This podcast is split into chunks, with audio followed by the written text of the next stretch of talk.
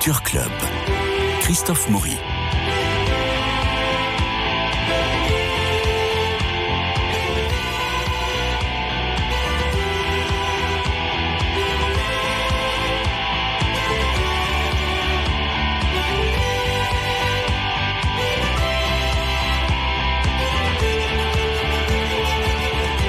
Louis nous a quittés vendredi dernier. Il était le doyen des acteurs, un charme merveilleux, une, élégance, un sourire et un œil toujours pé- pétillant. Nous saluons Frédéric Hébrard, son épouse, et naturellement, nous lui dédions cette émission.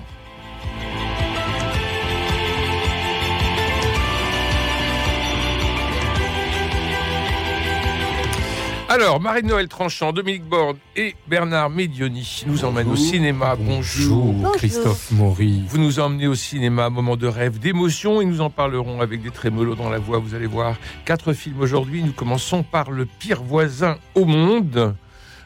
Euh, c'est l'histoire d'un, bah, c'est l'histoire d'un vieux. Il s'appelle Otto Anderson. Il est bougon. Il n'a aucune raison de vivre depuis la mort de sa femme. Il va visiter la tombe régulièrement. Il apporte des fleurs. euh, et alors qu'il aimerait en finir, il est dérangé par une famille, une famille jeune, pleine d'énergie, qui s'installe dans la maison voisine. Il fait la connaissance de, de Marisol, qui a un sens de la répartie, qui comprend qu'elle a trouvé un gars complètement à sa hauteur, et tandis qu'elle le pousse à porter un autre regard sur la vie, une amitié improbable se noue entre eux qui bouleverse totalement les repères d'Otto. C'est une ouverture à la vie, et c'est Tom Hanks qui joue OTTO.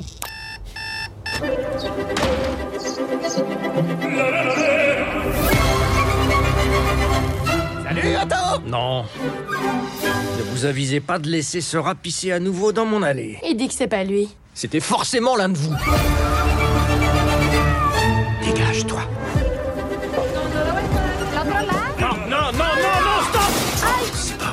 Passez-moi la clé. Bonjour, Bonjour. comment tu t'appelles Otto. Otto O-T-T-O. Je m'appelle Abby. O-T-T-O. Excuse-moi, je n'ai pas pu venir avant. J'ai des nouveaux voisins.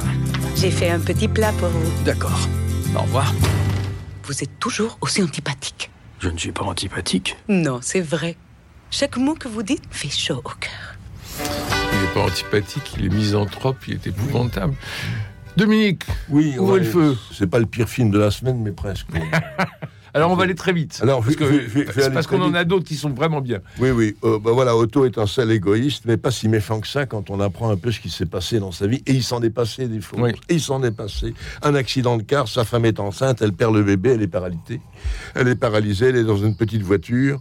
Et puis quelques années après, elle meurt d'un cancer. Donc vraiment, il a, il a tout contre lui. Et hein. c'est pas le tout. Il a une hypertrophie du cœur, ce qui fait que ses jours sont comptés. Voilà. Donc, bien sûr, il a toutes les raisons d'être misanthrope, d'être désagréable avec les autres et d'en vouloir au monde entier. Mais finalement, il va se racheter, tout va s'arranger. Il va, il va aider une famille euh, de noirs hein, qui, qui, qui lui est assez.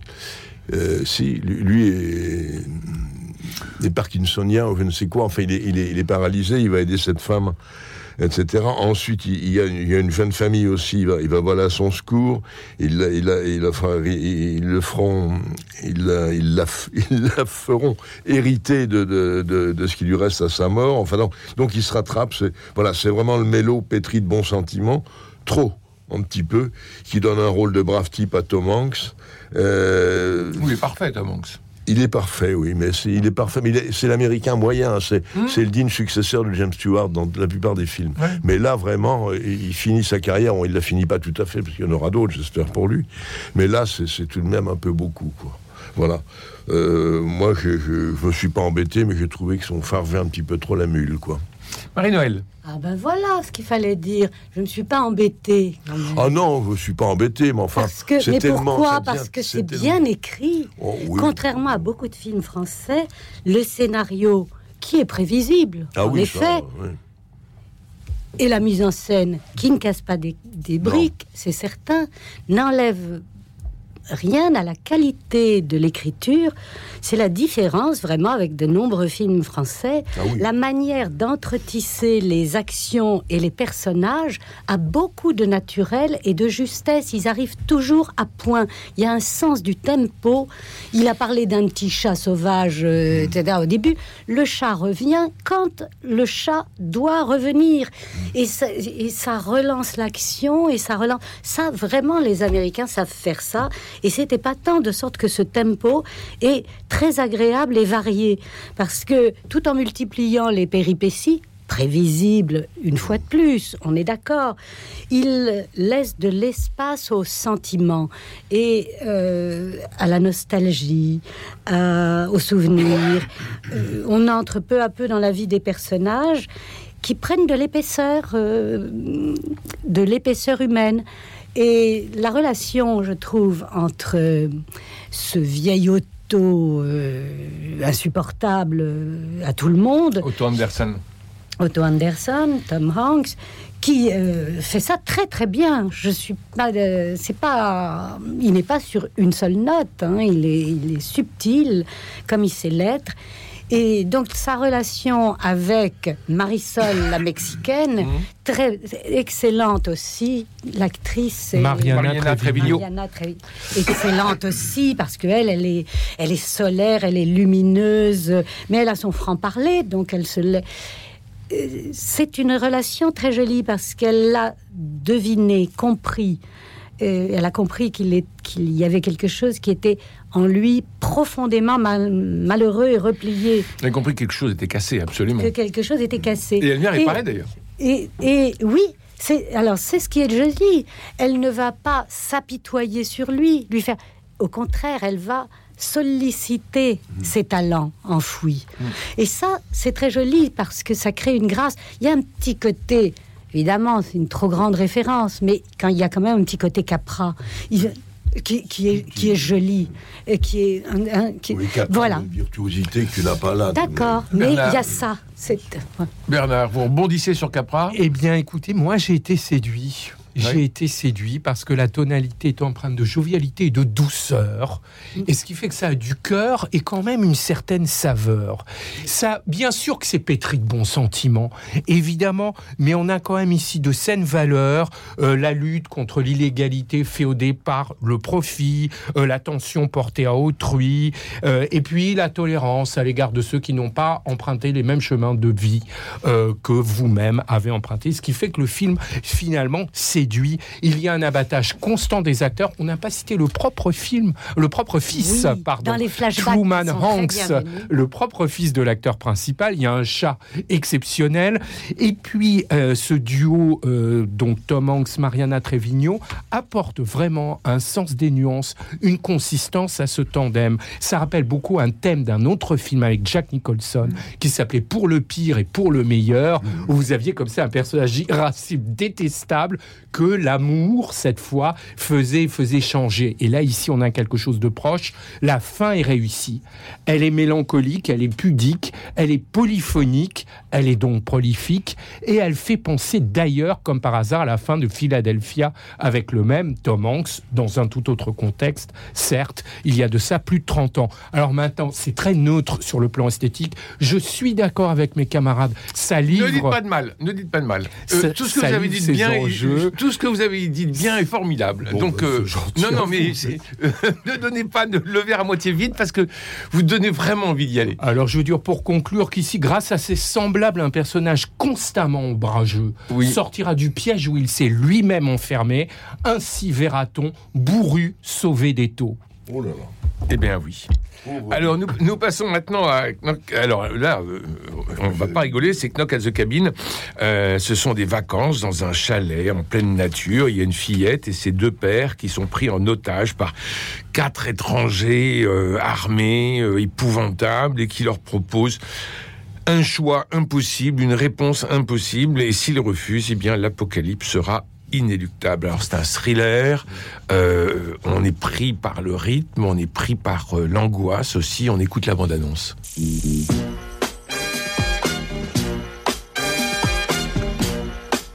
Qu'est-ce qu'on fait? On la chante? Oui, oui, oui, oui, je pense qu'on va la chanter.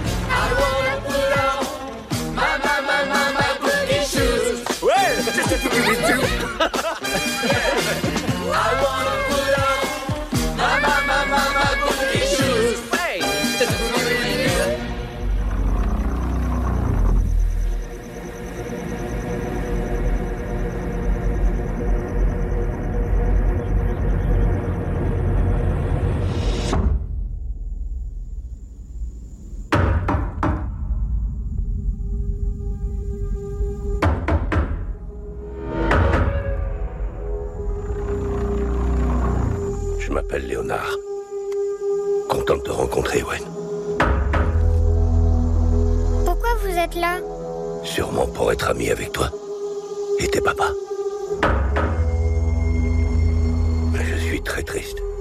Ben, pourquoi?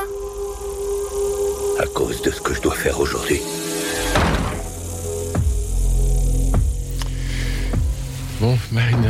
Vous qui êtes quand même très très sensible, vous n'êtes pas sorti en courant du cinéma, Marie-Noël non, ça, peut être une réserve à faire sur ce film pour les amateurs. Euh, c'est que pour un thriller, il n'est pas vraiment très inquiétant.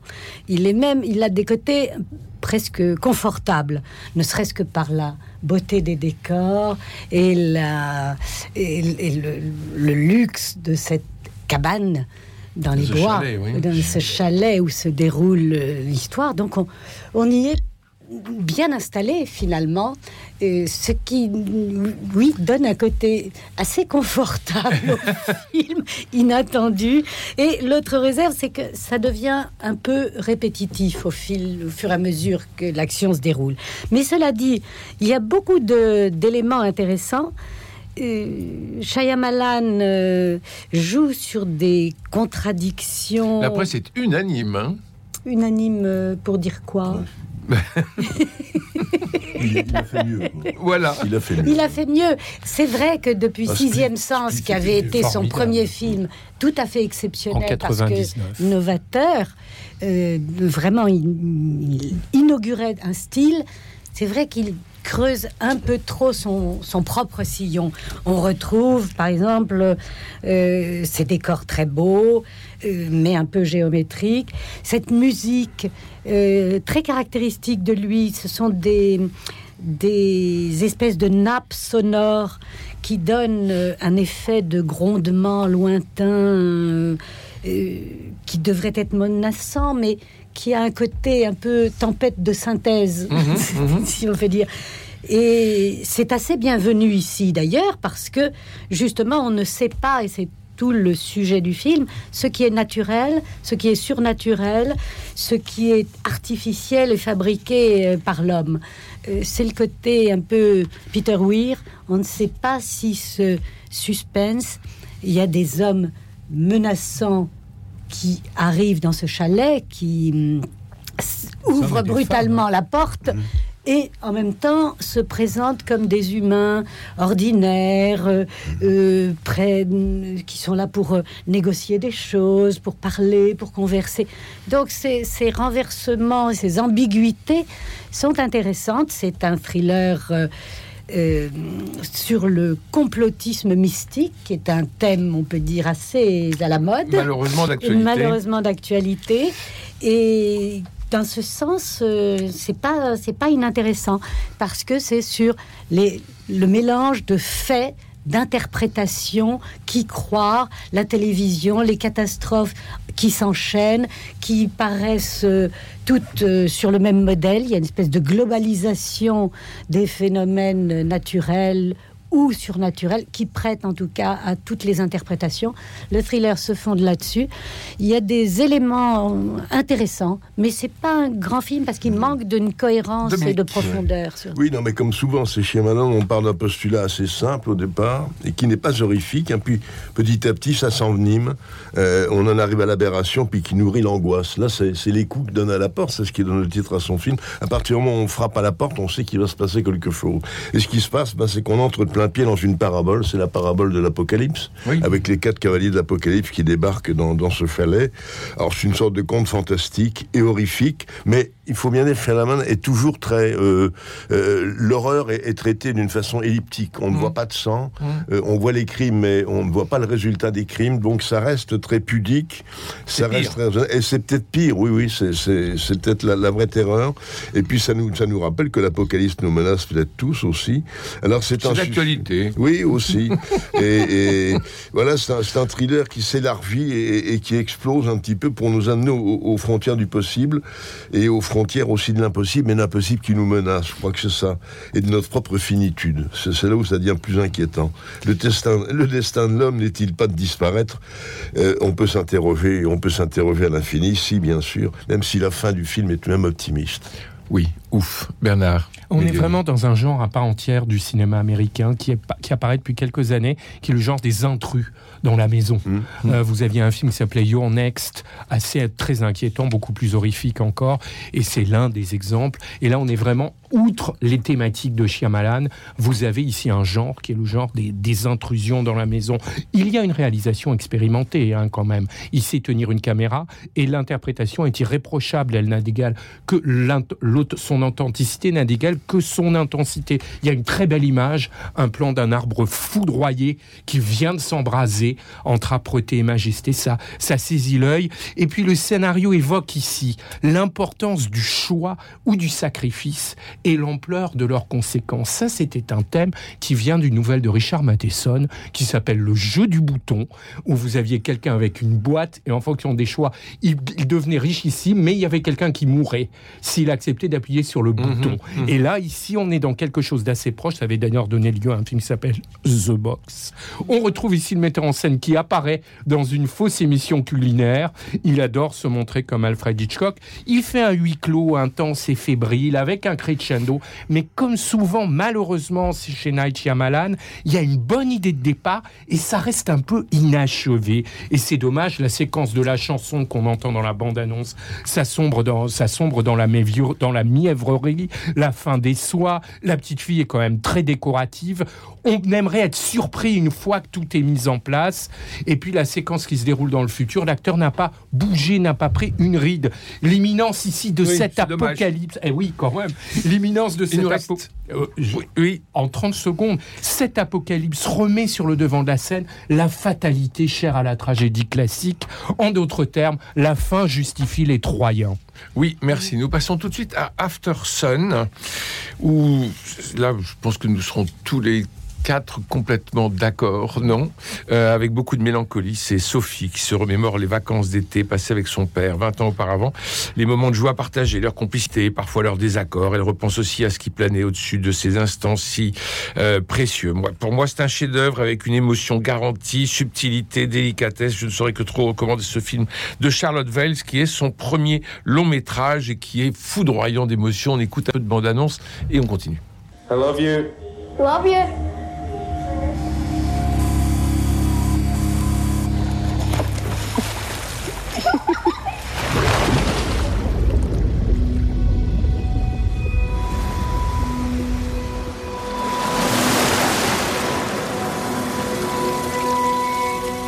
Ça donne juste un peu la, un peu couleur. Euh, Bernard, vous commencez Mais je ne l'ai pas vu, mais la façon dont vous en avez parlé, j'ai envie allez, d'y aller. vous allez nous parler d'autre chose. Marie-Noël. Mhm. C'est- Ce sont les vacances d'une fille avec son père en Turquie. Donc, elle, elle a 11 ans. Et elle revoit et elle filme son père, son père la filme, et elle retrouve tous ses souvenirs plus tard sur euh, ces- vidéos d'enfance, euh, alors que son père a disparu. Ce qu'on sent venir dans le film, mais qu'elle ne pouvait pas sentir enfant, mais que avec le, la distance du temps, elle devine. Et le film fait euh, sentir cette, à la fois ce moment présent des vacances et cette distance du temps qui les réinterprète. Il y a un côté. euh, moi, ce qui m'a touché, ça m'a rappelé une nouvelle de Salinger qui s'appelle euh, Un jour rêvé pour le poisson banane, euh, parce que tout se passe à côté, en dehors, en dessous de ce qu'on voit, de ce qui est raconté. Et ça, c'est assez joli. Et hum, les deux acteurs, père et fille, sont extrêmement présents l'un à l'autre, euh, touchants. Touchant. Oui, très touchant. Alors, cela dit, il y a, c'est parfois un peu trop arty, comme disent les Américains, un peu avec des plans conceptuels, par exemple un couloir vide, euh, longuement filmé. Euh, c'est du cinéma.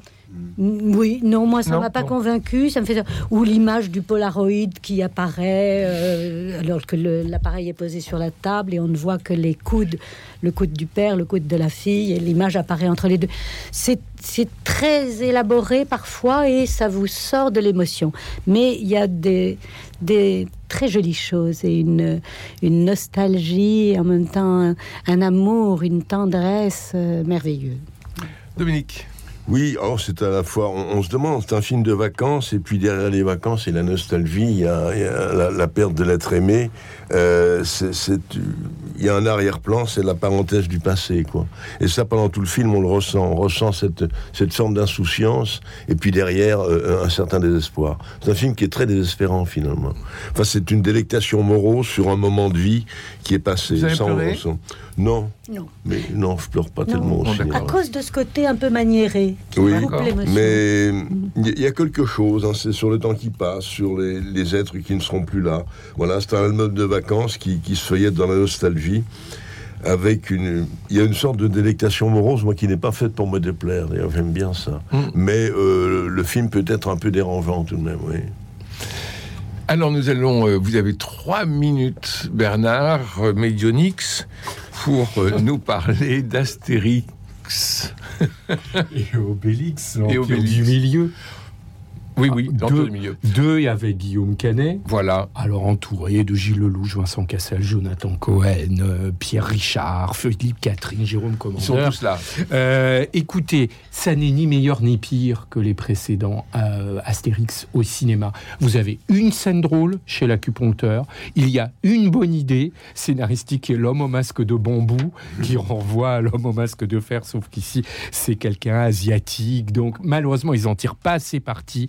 Il n'y a rien à dire sur l'interprétation qui est irréprochable avec coup de chapeau à Pierre Richard en panoramix, Vincent Cassel en Jules César est particulièrement convaincant, Gilles Lelouch est fort touchant en Obélix et José Garcia en scribe de César euh, tient, tient tout à fait la route. Mais alors pourquoi tant de, de critiques Bah, parce que euh, ça n'est pas assez drôle, parce que les dialogues sont, sont routiniers, sont essoufflés. Euh, S'il faut voir une adaptation réussie des Astérix, il faut aller du côté des dessins animés et notamment des douze travaux d'Astérix. Oui. Euh, les films n'arrivent pas à rendre le- l'esprit du de la bande dessinée. Le personnage de Jonathan Cohen est très horripilant. Euh, ils font des hommages à la chèvre, ça tombe complètement à plat. À Dirty Dancing, c'est lourd, ça ce n'est pas réussi. Zlatan Ibrahimovic est ici un, un élément de décoration. Mhm. C'est vraiment pour euh, toucher un certain type de public, mais ça ne se justifie nullement. Et Marion Et Cotillard. Et Marion bah, Cotillard. Marion Cotillard, on la voit très peu. Elle rit